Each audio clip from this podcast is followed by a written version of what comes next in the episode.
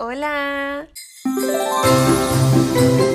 Hoy estaban viendo el título de este podcast y es un podcast em, bastante bonito para mí porque siento que es como un cierre de muchas cosas porque se trata de lo que fue el año 2022 y en lo personal fue un año muy significativo para mí, un año de muchos cambios. A mí de por sí los cambios me gustan. Nunca le he visto nada malo a los cambios porque sé que cuando las cosas empiezan a cambiar es necesario porque vienen cosas mejores. Desde muy pequeña lo he visto así. Nunca he visto que los cambios, los cambios de mi vida hayan sido para peor. Siempre los he visto, son cambios que necesita el rumbo que está llevando mi vida para que empiece a mejorar. Siempre lo he visto de esa forma, nunca le he tenido miedo a los cambios. La verdad, para mí los cambios son bastante buenos. Pero bueno, antes de hablar del tema, quiero decirles que me acabo de terminar Too Hot to Handle. Qué buena es de verdad ese reality show, te lo juro, yo lo amo. De pana es increíble. Y les voy a decir algo. Yo que me he visto las cuatro temporadas que han salido, para mí esta última fue la mejor. Las dinámicas fueron distintas los personajes, esta vez los candidatos muy buenos, si se siente interesante los rumbos que llevó el reality show, cómo terminó. Al final los ganadores del premio no me gustó que haya sido en pareja porque bueno, terminó siendo en pareja. Los que se emparejaban eran los que quedaban como finalistas. Y eran cuatro finalistas y ganó una pareja. Me hubiese gustado que ganara una sola persona. ¿Cómo se había llevado en las temporadas pasadas que nada más ganaba una sola persona, pero esta vez como que bueno, por pareja. Y la verdad es que no me gustó eso. Mm, yo quería que ganara una sola persona, pero no les voy a decir quién ganó, pues la idea es que ustedes vean el, el reality show, es demasiado bueno, se los juro. Y no, no se trata como de, de que, o sea, sabes, no. Es más allá porque de pana les enseñan cosas interesantes. Es un viaje para que ellos según cambien pero a esa gente no cambia nada. O sea, cambiarán que sea en el retiro, el mes que duren, pero después, por lo que he visto en las otras temporadas, no cambian. Y para mí, esta última temporada es la mejor. Y la que yo pensaba que era la mejor antes de que saliera la cuarta temporada era la segunda temporada. Porque la tercera no me gustó mucho. La estaba viendo otra vez mientras esperaba que salieran los nuevos episodios de la cuarta temporada. Y me di cuenta de que no tiene esa chispa que tiene la cuarta temporada. O sea, siento que a la cuarta temporada le, le introducieron cosas nuevas y dinámicas nuevas. Ahora sí, este, bueno, les quería decir que saben que el podcast pasado hablé de lo de Valenciaga y me enteré que si ayer que Alexa de mí canceló, cortó sus lazos con Valenciaga y los dejó de seguir y borró las fotos que tenía en su Instagram vestida de la marca. De verdad que aplausos, espectacular la mejor decisión y demasiado interesante. O sea, interesante que anda clara de que eso no fue planeado, pues. Pero ay no, ese yo hablé literalmente todo el podcast de ese tema. Hoy les quiero hablar de el consejo del año, los consejos del año, porque estamos en el último mes del año 2022 y yo le vi mucha fe para empezar. O sea, estoy hablando así desde el corazón. Yo le vi mucha fe a este año 2022 desde el 2018. En el año 2022 mi número favorito es el 2. Venía el 2022 y yo dije, siento que este año, siempre lo sentí que este año venía fuerte. Y para mí sí fue así. Este año fue muy fuerte desde enero hasta diciembre. Y no en el sentido de que me pasaron cosas trágicas, no. En el sentido de que siento que evolucioné demasiado y crecí porque cuando comenzó la pandemia yo sentí que no aproveché ese tiempo a solas que tenía para mí. No me dejé llevar crecer y me arrepiento bastante porque yo decía mucho que podía hacer yo más para yo cambiar. ¿Por qué? Yo no tendría por qué cambiar, todo estaba bien en mí. En ese momento yo pensaba eso, yo decía, mucha gente, porque yo veía muchos tweets, gente en TikTok en esa pandemia que decía que la cuarentena los ayudó a cambiar, a reflexionar, que no son los mismos Y desde que yo no literalmente me miré en un espejo y me vi hacia adentro y hacia afuera, siento que sí he cambiado mucho, más que todo este año, 2022. Porque si nos vamos a todos los meses, en todos los meses siento que aprendí muchas cosas, que me estoy dando cuenta ahorita que en noviembre, en, en octubre, noviembre y diciembre. Siento que ahí fue donde yo empecé a darme cuenta de que sí crecí como persona y sí cambié. Y no es que antes era una mala persona, siento que aprendí muchas cosas y empecé a hacer cosas que antes no hacía. Ingresé nuevos hábitos en mi yo de ahora, que antes no hacía, mi yo del pasado. Entonces, siento que eso fue un cambio, aprendí muchas cosas. El año en general me ayudó bastante.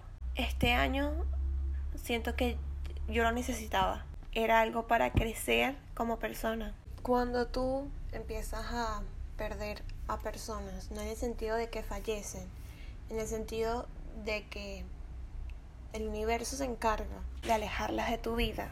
Y yo les quiero explicar por qué pasa eso.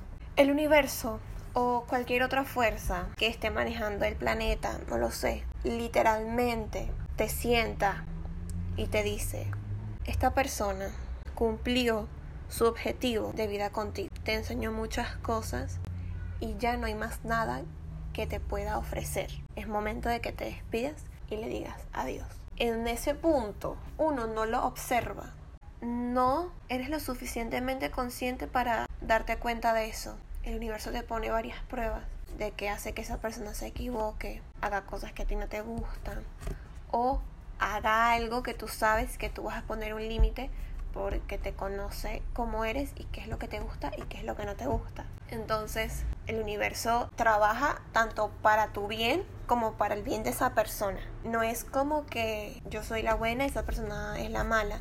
La verdad es que es un cambio que uno necesita porque vienen cosas mejores, las cuales lastimosamente esa persona que tanto querías no va a poderte acompañar. ¿Qué más puede hacer ahí él o ella si ya cumplió su objetivo de vida contigo, ya te enseñó de lo que quede de hoy hacia adelante, es un viaje tú sola, al momento. Eso cuesta mucho entenderlo. Por eso es que se los quiero explicar, para que no lo vean de la forma de que, pero ¿por qué esa persona se fue? Si yo siento que no cumplió su objetivo de vida conmigo, no, no me enseñó nada. Y la verdad es que si tú te sientas y empiezas a analizarte a ti misma, te das cuenta de que sí, de que sí te enseñó bastante y que era un paso que tenías que dar para llegar a lo que hoy en día eres o a lo que vas a llegar a ser. Y vas a decir, wow, qué cambio.